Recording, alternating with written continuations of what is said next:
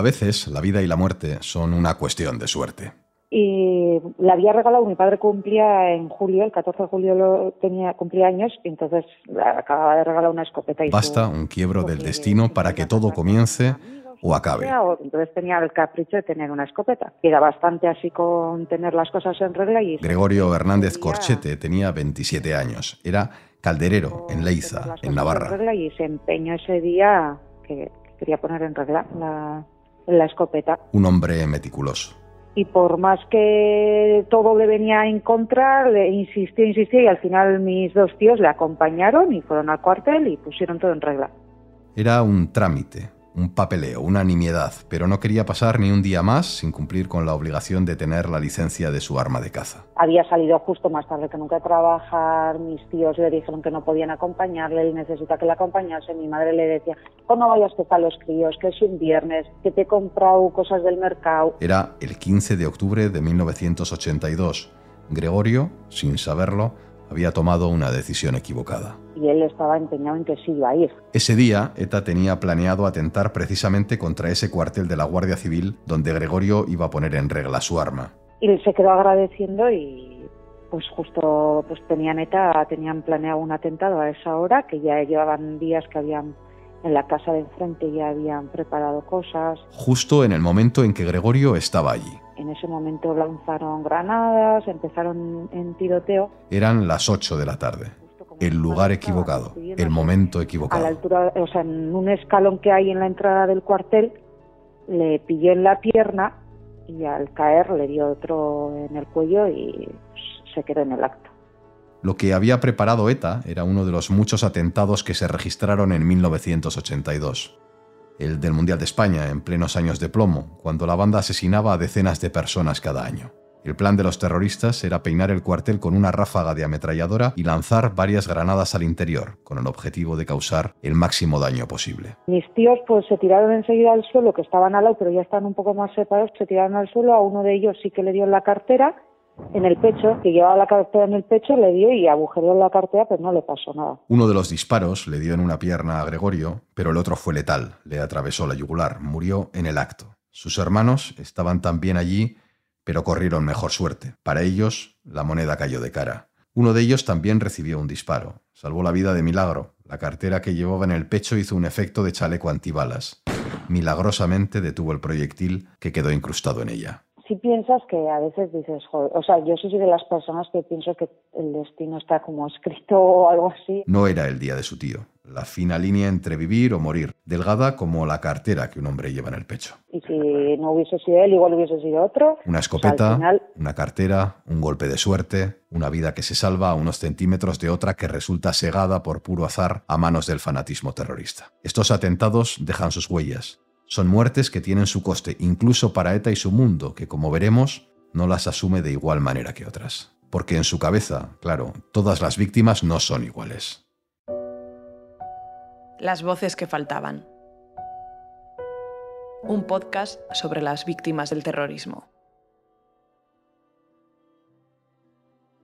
El asesinato de Gregorio Hernández quedó cubierto enseguida por un velo de silencio. Los terroristas ametrallaron un cuartel con evidente ánimo de matar a los guardias que vivían allí, pero en sus planes no estaba acabar con la vida de Gregorio. Al final, cuando pasaban estas cosas, estaban querían, querían planear matar a la Guardia Civil, pero claro, son daños colaterales que, que pagó una familia. Daños colaterales. Es un término militar, pero que también tiene su espacio en el diccionario del terrorismo etarra, porque Gregorio no fue la única víctima que murió en atentados que no estaban dirigidos contra ellas. Cualquier grupo terrorista para matar puede escoger métodos discriminados o indiscriminados. ¿no? Los discriminados son, por ejemplo, el tiro en la nuca o una bomba lapa cuando sabes que ese coche es una persona determinada y los indiscriminados, pues es el ametrallamiento de un bar o una, una bomba en, un local eh, público. El caso de Gregorio entra en esta categoría, el de los atentados indiscriminados. No fue el único. Es un fenómeno que ha estudiado Gaisca Fernández Soldevilla, del Centro Memorial de las Víctimas del Terrorismo de Vitoria. Por ejemplo, el primer niño asesinado por, por ETA, ¿no? Eh, José María Piris, Este muere como efecto de un fallo de un atentado de ETA de poner una bomba al que se cae. Pero como él hay cientos de ejemplos de gente que acaba muerta o herida que no eran el auténtico objetivo de ETA, pero que inevitablemente reciben esa violencia. Porque una vez que pones en marcha un atentado es imposible eh, discriminar hasta el último detalle. Lo que ocurre con los años es que ETA se da cuenta de que esas llamadas víctimas colaterales no le benefician en la venta de su causa. Es más, en determinados pueblos les resulta perjudicial. Son atentados difíciles de explicar. Por eso, pasados unos años y después de algunas experiencias negativas, tratan de limitar este tipo de atentados. Casi siempre son fuera de Euskadi y de Navarra. ETA entiende que si asesina indiscriminadamente a ciudadanos vascos y navarros puede tener un coste político para su brazo eh, electoral, arriba Tasuna, y en cambio si lo hace en Madrid o Barcelona no lo va a tener. ¿no? Por eso hay grandes asesinatos, grandes eh, atentados eh, indiscriminados en Madrid, en Zaragoza, en Barcelona, como el de Hipercor, pero no tenemos nada parecido en el caso del País Vasco. El caso de Gregorio Hernández tiene algo de esto. No había nacido en Euskadi, pero siempre se sintió muy vinculado a esta tierra. Nació en Salamanca y a los 14 años creo que me dijeron 14 o no, mi padre creo que un poco antes vino a vivir a Alzo ahí en Guipúzcoa con sus y siempre quiso sentirse y integrado. Todo su empeño fue siempre aprender el euskera, estar bien integrado, o sea, él luchaba mucho por lo del euskera. Es más, nosotros los tres eh, fuimos a la Icastola, que poca gente iba a la Icastola. Siempre quiso sentirse integrado y lo consiguió. Cuando lo mataron, el pueblo, Leiza, un pueblo nacionalista, siempre gobernado por la izquierda Berchale, sintió la muerte de una forma diferente, de un modo incómodo que al final dolía, así como igual en, otras cosas, en otros que atentados que han pasado, pues igual les daban un poco la espalda. En este caso yo pienso que hacían un poco los ciegos, ¿no? O sea, como que no era cosa de ETA o así, ¿no? Entonces a nosotros siempre nos han acogido bien, nos, o sea, nos han tratado como bien de cariño, no sé. En el pueblo siempre se ha visto como un caso diferente, algo de lo que tampoco se quiere hablar. Es el día que mucha gente tampoco sabe en el pueblo que mi padre murió por un atentado de ETA en Leiza. Así como se saben de los demás atentados que ha habido eh, del, nuestro, pues igual, no, yo pienso que duele más, ¿no? O, o sea, duele más.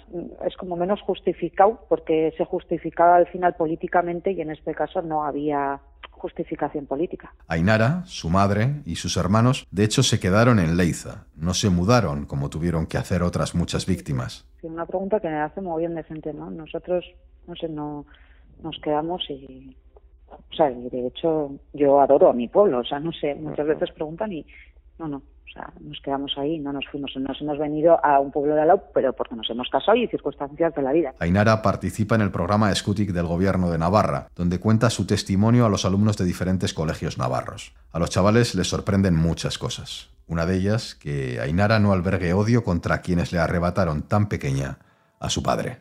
Con el odio no creas nada, o sea, al final lo que hay que buscar es una solución, no que se olvide para que no se vuelva a repetir, que es igual nuestro propósito más que nada es eso, no que, que no se olvide, porque estas cosas si no si las dejas ahí eh, se vuelven a repetir en el tiempo.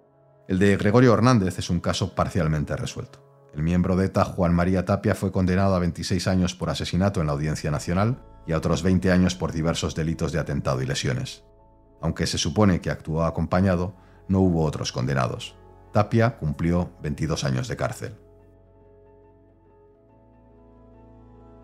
Soy Jesús Hernández y esto es Las Voces que Faltaban, un podcast que recoge los testimonios, a veces nunca escuchados, de víctimas del terrorismo. Gracias por escuchar.